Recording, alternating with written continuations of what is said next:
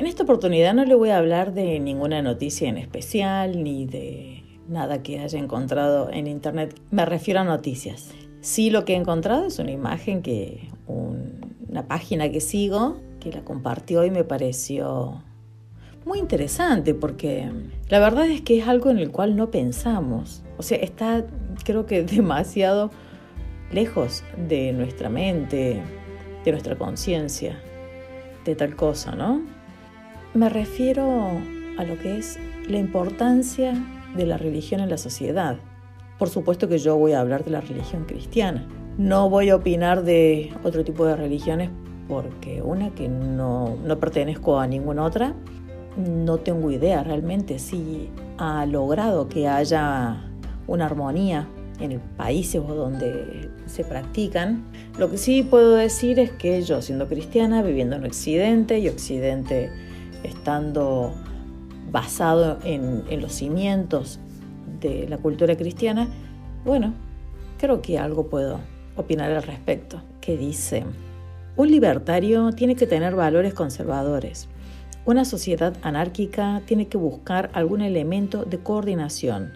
Usted necesita algún tipo de valores éticos para relacionarse con los demás, y eso lo da la religión o algún tipo de lealtad patriótica. Anso Bastos. Yo solo leí eso y me pareció, sí, interesante, porque es algo que nosotros eh, lo tenemos bastante lejos de nuestra cabeza. O sea, creo que esa mala costumbre que tenemos las personas de que valoramos las cosas cuando las perdemos recién, bueno, eso.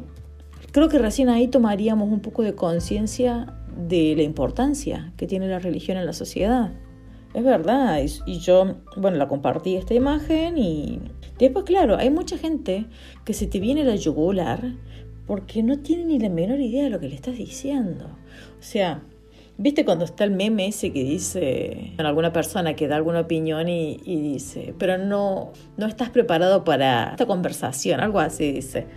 Me hizo acordar a eso porque yo digo, yo no puedo compartir, pero es algo que puede llevar horas de charlar y más yo que no tengo mm, nada que pueda sintetizar lo que le quiero decir a la gente. Yo le hablo desde mi pensamiento, algo, algo tan ordinario, pero que es mi pensamiento. ¿Qué querés que le haga? Casi nadie está preparado para poder entender esto. Jamás las personas, incluso las ateas, le hubiesen quitado la importancia que tiene la religión cristiana para una sociedad. Si tan solo dimensionaran el poder de organización y pacificación que tiene, no la menospreciarían como lo hacen. Sin religión no existiría la civilización, te guste o no. Claro, es, es que yo tengo mucha convicción. La vida te enseña, la experiencia, nuestra propia naturaleza, es filosofar un poco, que se te vaya la mente, te pones a pensar qué hubiese pasado si no, no hubiese existido tal cosa, cómo sería el mundo, porque la gran mayoría de los, de los ateos o los anticristianos, ellos están convencidos que si no hubiese existido la religión, el mundo sería todo eh, unicornio, sería un, un paraíso, un perfecto paraíso. ¿De dónde creen que saldría toda esa bondad? No tengo ni la menor idea, pero yo creo que justamente por la falta de la fe cristiana en la gente, ha hecho que el mal aumente.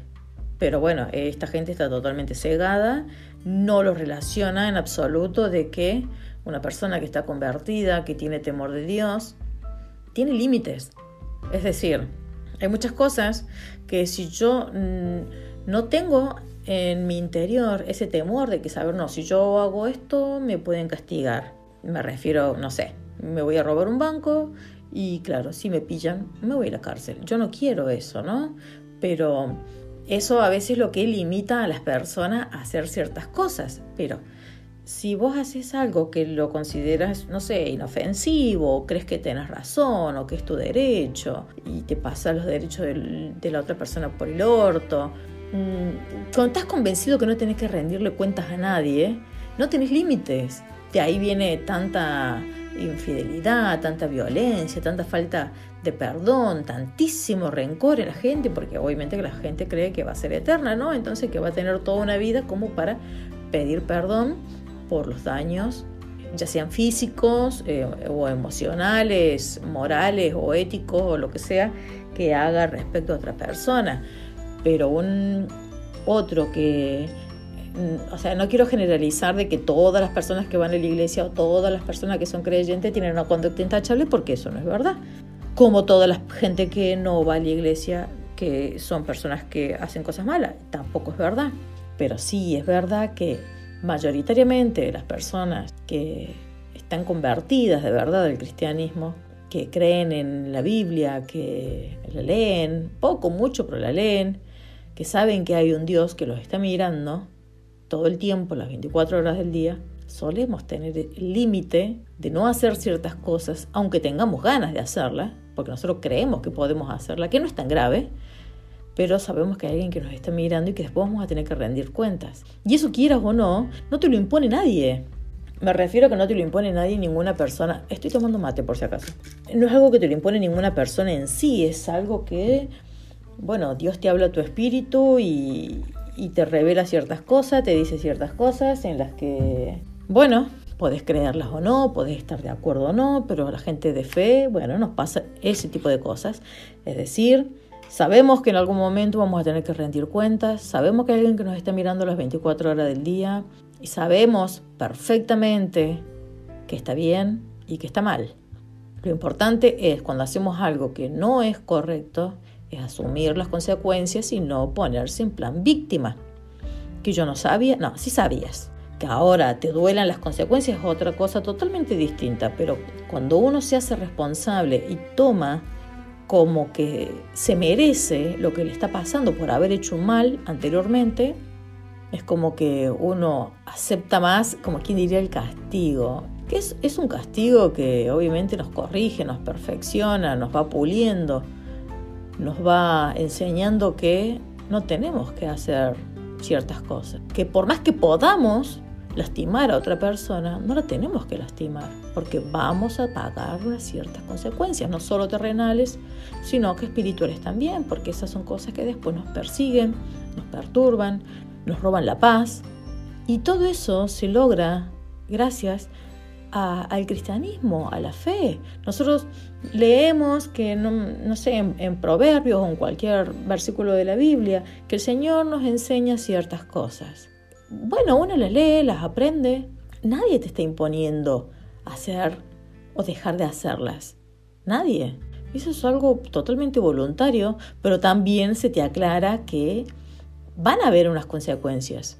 Porque le pese a quien le pese, la Biblia dice que Dios también castiga. Y está bien que así sea. Imagínense que no castigase, pero seríamos un desastre. Esto sería cualquier cosa.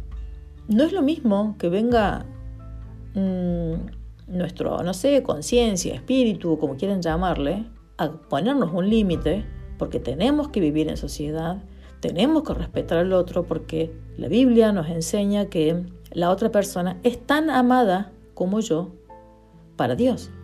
O sea, no es que Dios tiene favoritos o tiene preferidos. No, la otra persona vale exactamente lo mismo que yo. Y yo eso tengo que tomar conciencia, lo tengo que aceptar genera un orden, genera un límite, que necesitamos un límite, pero un límite impuesto de arriba, no de los hombres, de acá, o como quieren los gobiernos, controlarnos, limitarnos, quitarnos nuestras libertades, como si fuésemos niños de cinco años. Nosotros somos hijos de Dios, no somos hijos del Estado.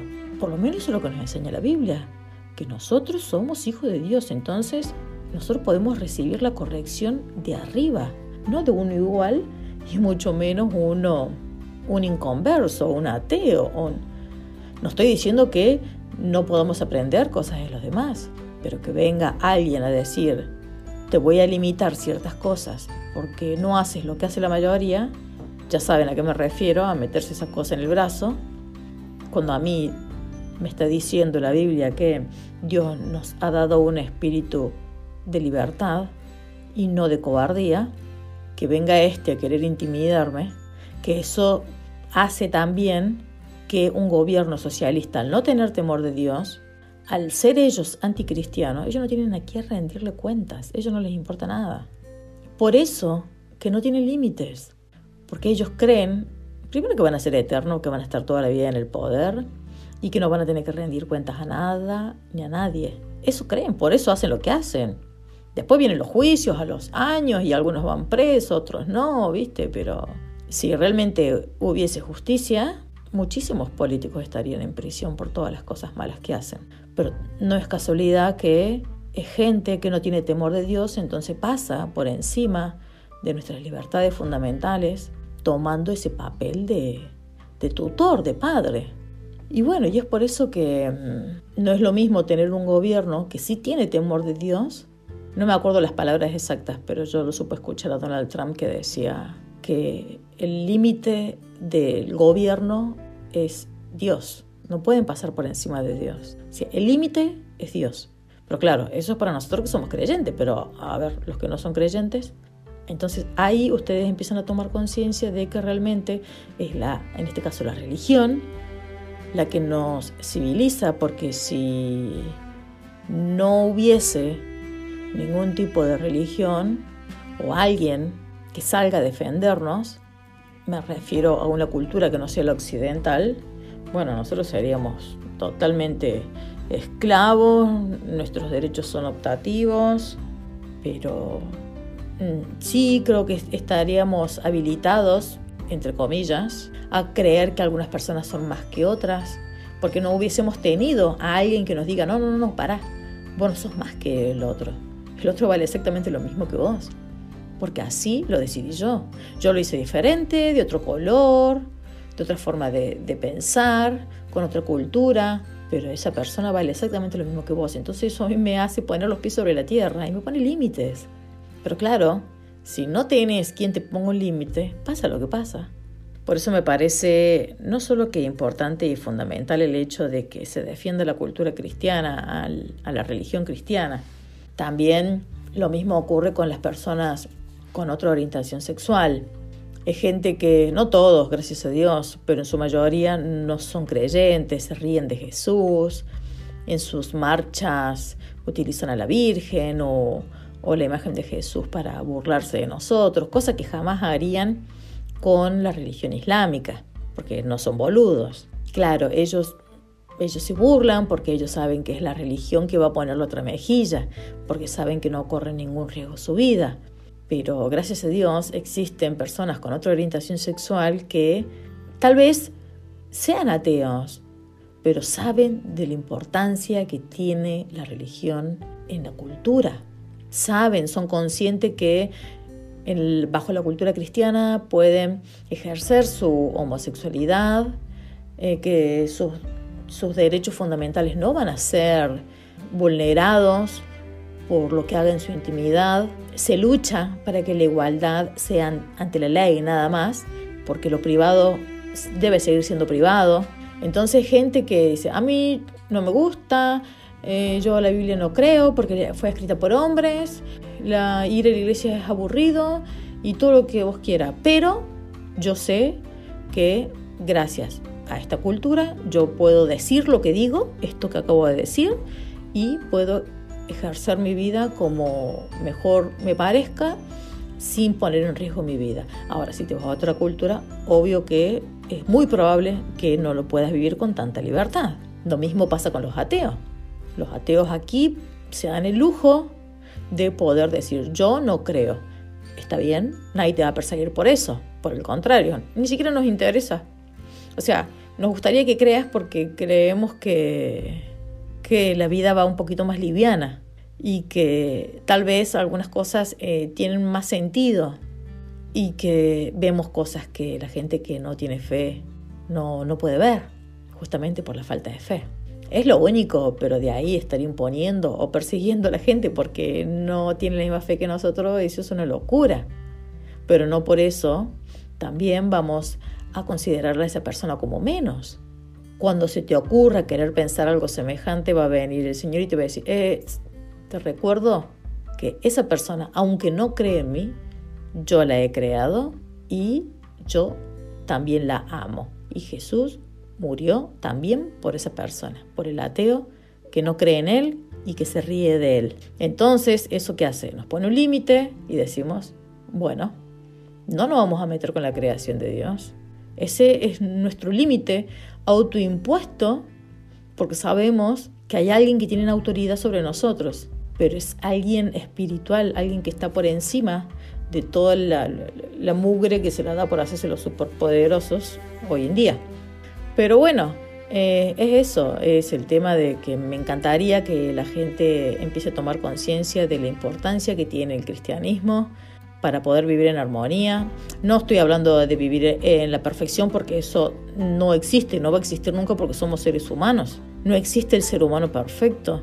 Entonces, nosotros tenemos que aceptar que fallamos y fallamos mucho, pero sí aprender de esos errores, porque bueno, es parte de la vida fallar.